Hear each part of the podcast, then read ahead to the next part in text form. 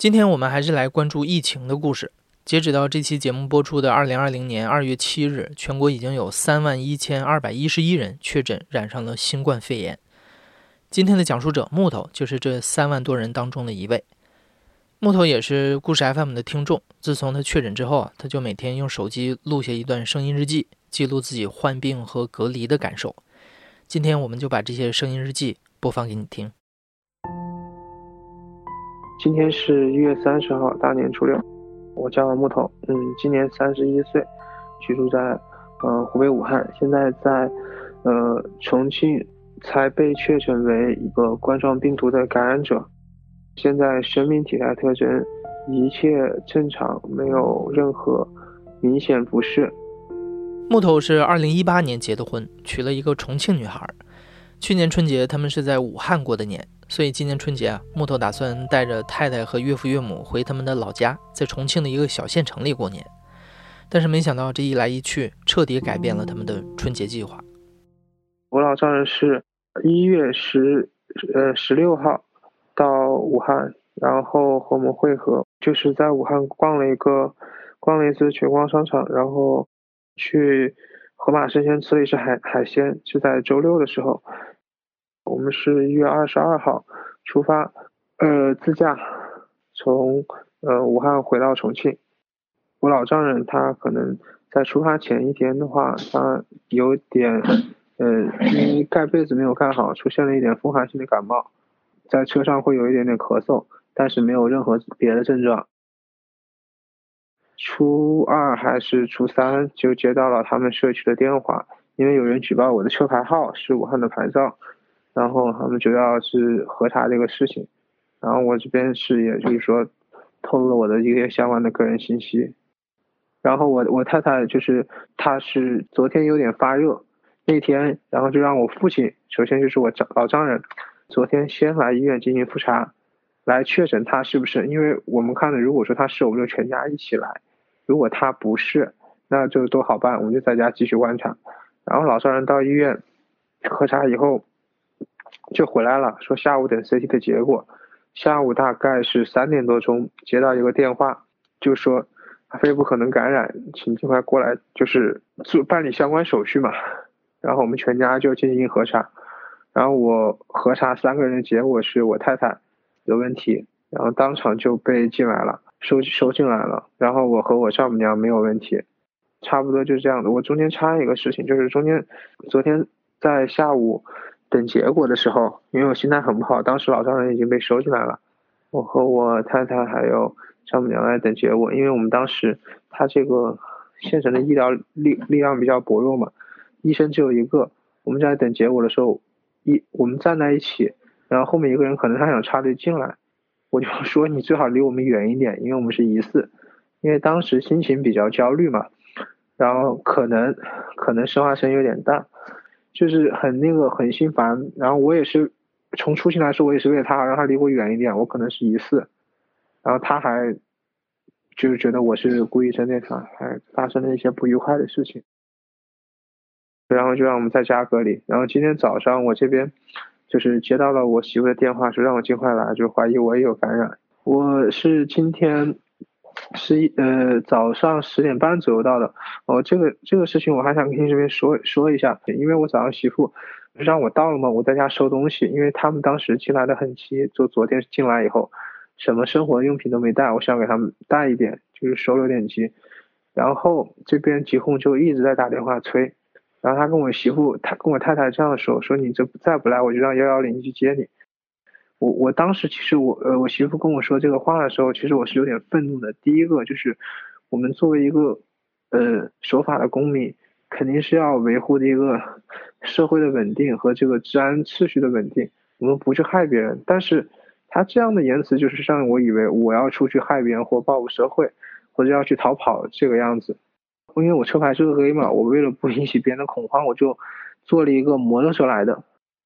没有做身体检查。他这边疾控中心分为两楼，一楼是一个门诊，二楼就是隔离，然后就直接上呃一楼做了一个问了一下我的个人信息，然后做了一张表，我就上来了。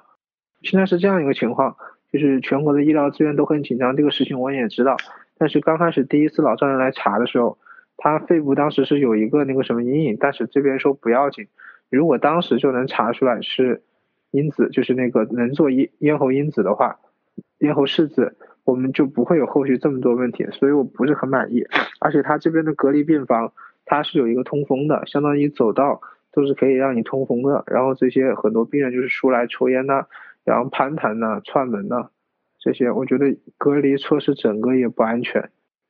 呃，我这个病房有三张床，刚开始呃还有一个独立的卫生间，但是里头的设施就是锈渍满满，就是很陈旧。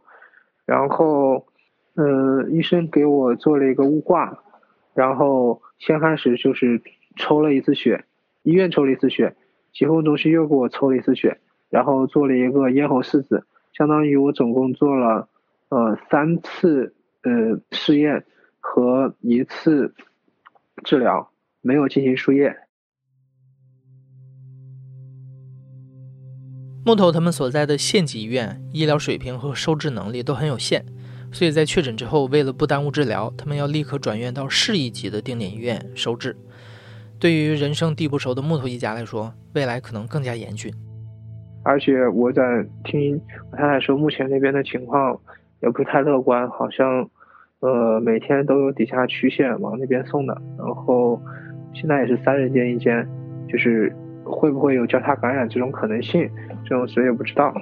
然后有的人是大年初一或者说二十九就进去了，这些都是很复杂的，也不知道这些情况。然后他们那边去出现一个政策，就是说要进去以后要收手机，相当于要。隔离与外界的所有关系。我听到这个消息以后，第一时间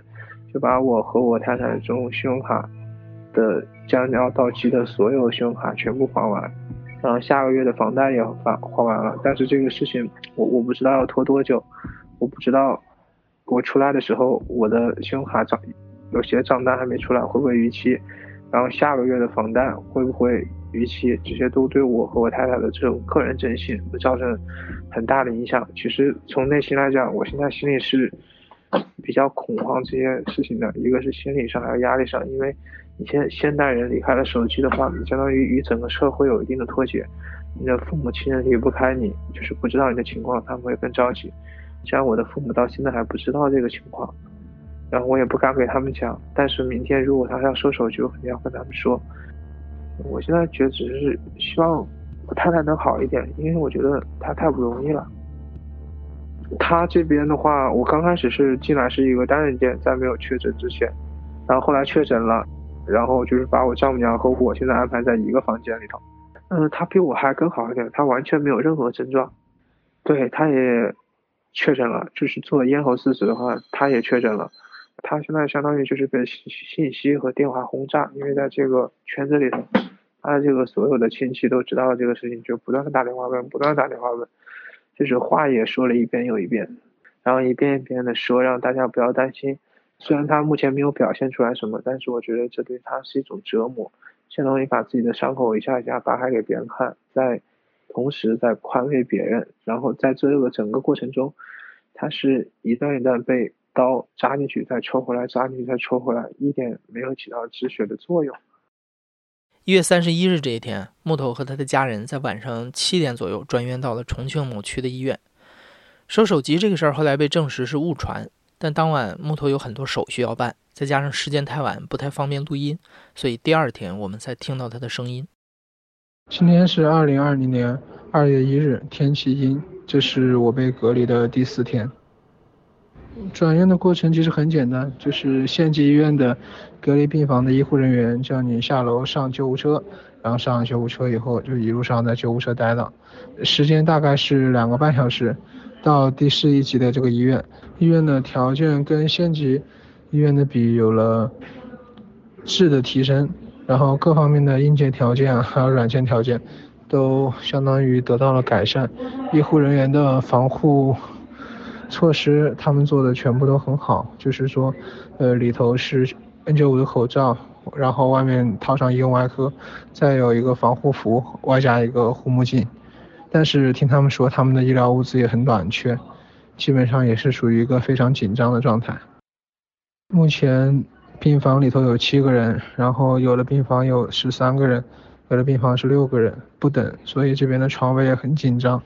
来了以后，基本上就先开始做了一个检查，又重新抽了一次血，抽了十二管血，做了一个雾化，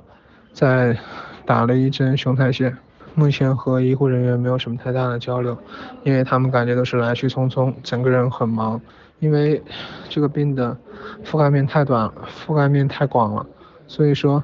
呃，每个人对这个病的认知和理解程度都不一样。他们绝大部分的工作，其实第一个是要治疗患者，第二个还要面对一些患者的无理取闹，真的很辛苦。吃睡方面的话，我们这个医院它相当于也是一个，嗯，相当于这个地级市把这个医院重新划为这种，呃，新型冠状病毒的治疗医院，所以说它的很多设施都不是很完善，它可能上面在进行改造，就一直是这个砸墙装修的声音，啊，这个我也能理解。然后吃的话，相当于饮食条件比县级的医院有了较大的提升。它的一个是饭菜的口感要变好了，还有一个每餐都有水果和酸奶。我家人这边的话，我的太太和我的岳父两个人现在已经不烧了，然后我的太太现在还有轻微的干咳，别的都是往好的方向在发展。因为我来住院的时候带了一本我这个行业的专业书嘛，虽然说看书也看不进去，就想着看的打发一下时间，然后拿手机刷一下关于这个疫情的信息。我现在最大的担心和担忧是，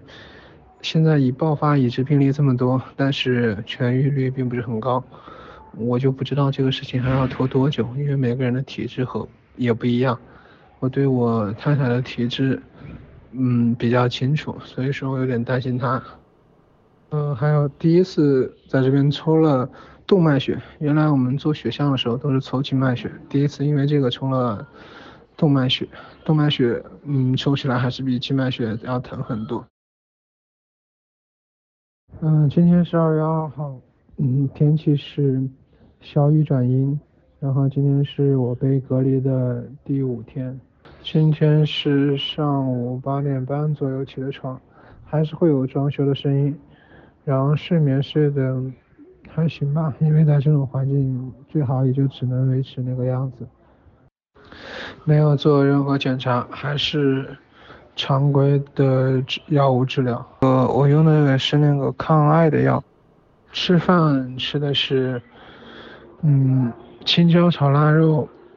家常豆腐，还有木耳炒肉这样的菜。总体来说味道还可以，但是我不知道是不是因为药物的作用，最近一直都没有什么胃口。网上的消息特别关注的是一些疫情的消息，但其实关注久了就会发现，现在最重要的是让自己快点好起来。他们说的出院的人数啊，各个方面，这都是一个数字，但这个数字背后是真实的人。我现在只有让自己快点好起来，让痊愈的数字增加起来，给我这些病友以信心。这边相当于一个隔离封闭区，有一个走道可以出来走一下，然后。会出来走两步，找一个没有人的地方透透气。周围的病友都在，大部分都在刷视频类的 APP，然后看一些疫情的实时消息，和家人进行沟通，汇报自己的情况，然后要不然就是跟朋友打电话。有有几位大哥精神状态特别好，把自己的遭遇向自己的朋友一个一个讲一遍，声音又很大，基本上。嗯，精神状态非常好，完全不像得了任何疾病。作为我来说，自己这种遭遇根本不愿意向他人提起，还能把自己的遭遇一遍一遍不嫌烦的向自己的朋友、家人一遍一遍的诉说，一遍一遍的讲解，我觉得真的很佩服他。最想念的一件事，也就是自由嘛。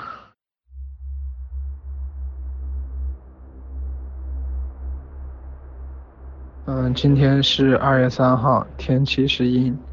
阴转晴吧，阴转晴。今天是我被隔离的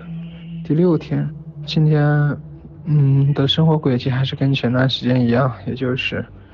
嗯吃药，然后测体温，然后做雾化，嗯打针这些，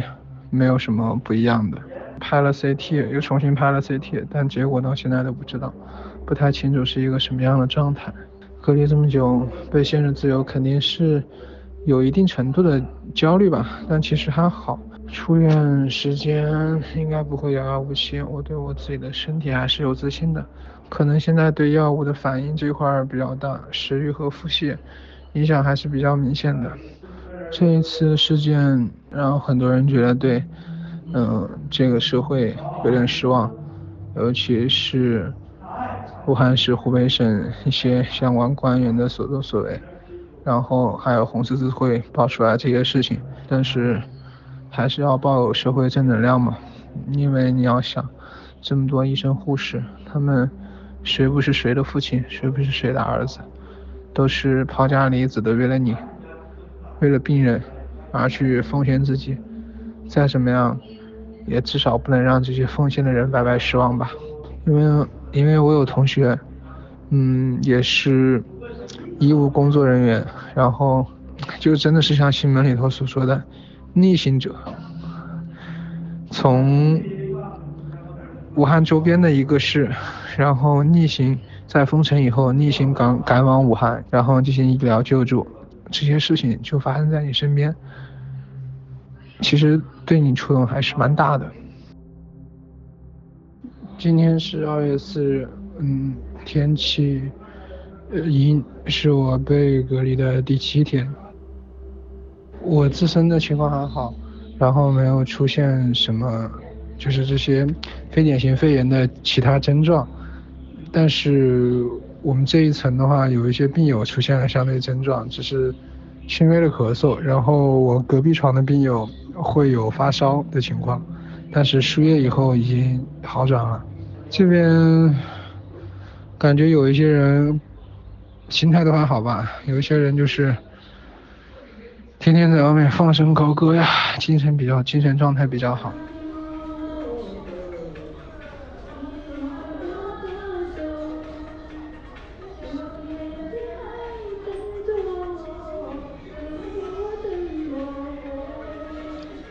病友之间有聚集性感染的就会认识，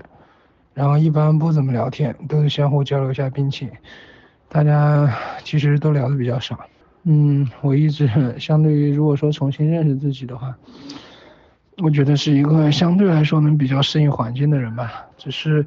虽然说这会这个环境会让你很不爽，但是你为了活下去，你只能适应它。如果出院回武汉的话，可能先满足一下口腹之欲吧。这段时间吃的东西，虽然这边医院他也是尽力给你提供一些他能提供的最好的东西了食材。和食物，但是肯定没有武汉的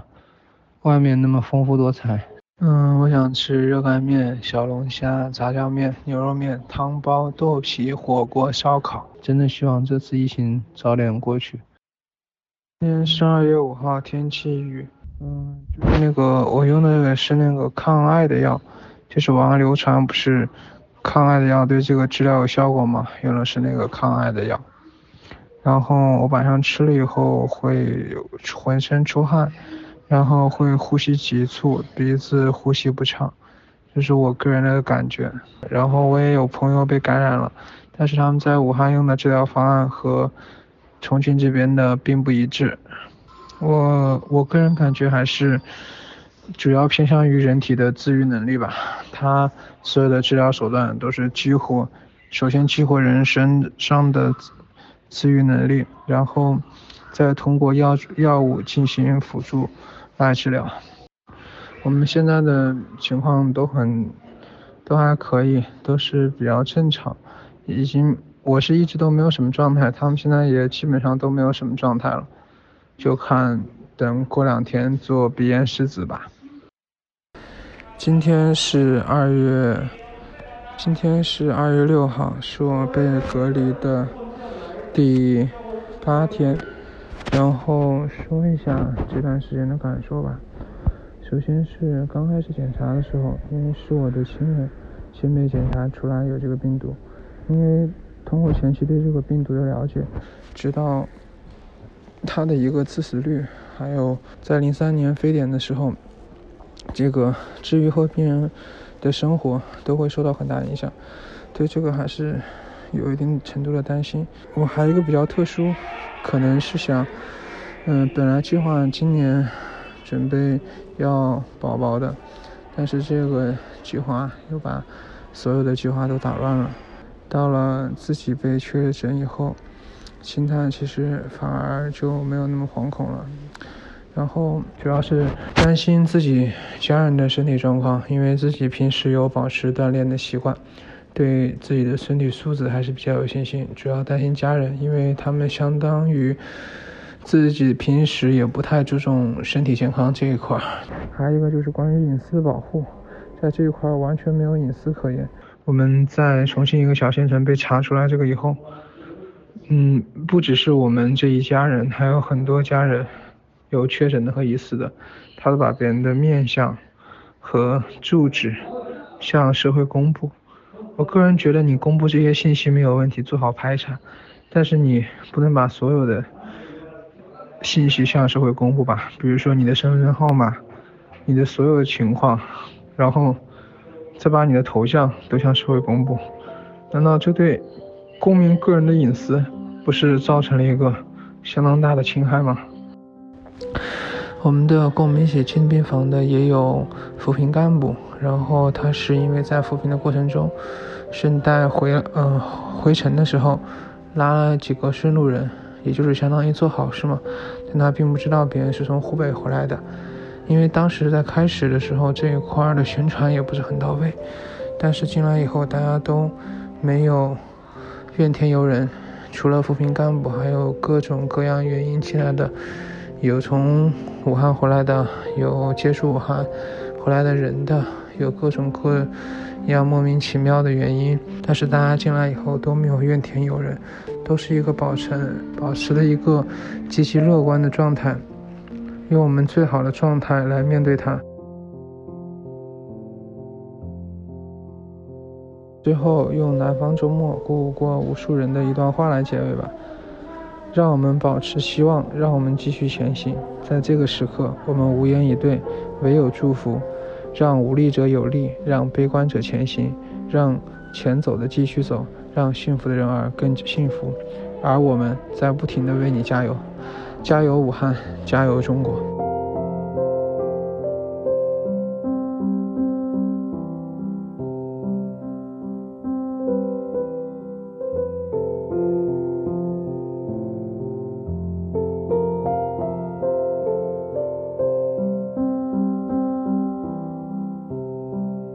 木头提到的那个抗艾滋病的药物，木头对他的反应有点大，吃了会晚上睡不着，食欲不振，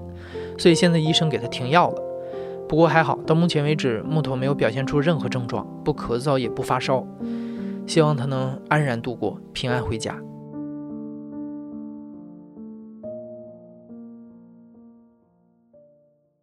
另外，今天凌晨看到消息。最早向外界披露疫情消息的武汉中心医院的眼科医生李文亮，因为新冠肺炎去世了。此时此刻，我不知道该说点什么好，